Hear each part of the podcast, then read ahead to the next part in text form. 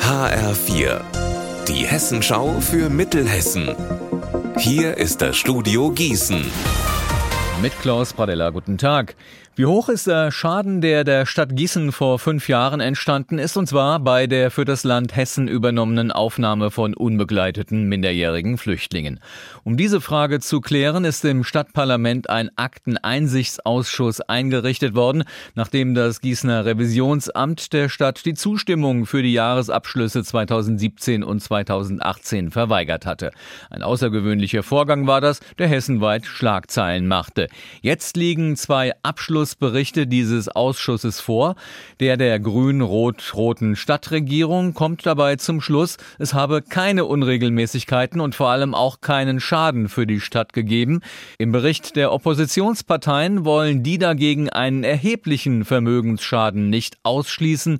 Für eine Summe von 16 Millionen Euro gebe es in den durchsuchten Unterlagen keinen Nachweis, heißt es. In den nächsten Wochen also gibt es wieder reichlich Gesprächsstoff in der Gießener Stadtpolitik.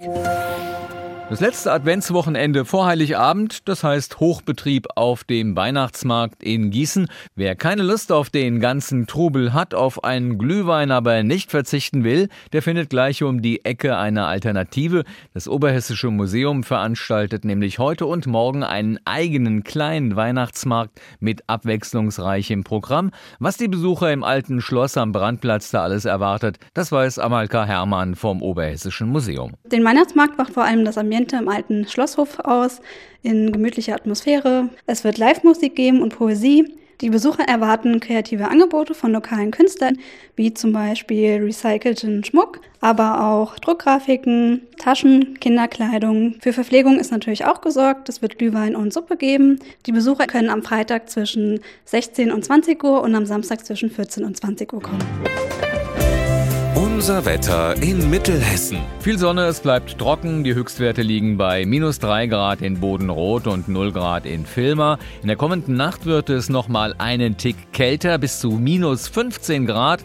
Morgen dann teils neblig trüb. In höheren Lagen kann aber auch die Sonne rauskommen. Es bleibt frostig. In der nächsten Woche, da soll es dann aber wieder deutlich milder werden. Ihr Wetter und alles, was bei Ihnen passiert, zuverlässig in der Hessenschau für Ihre Region und auf hessenschau.de. России.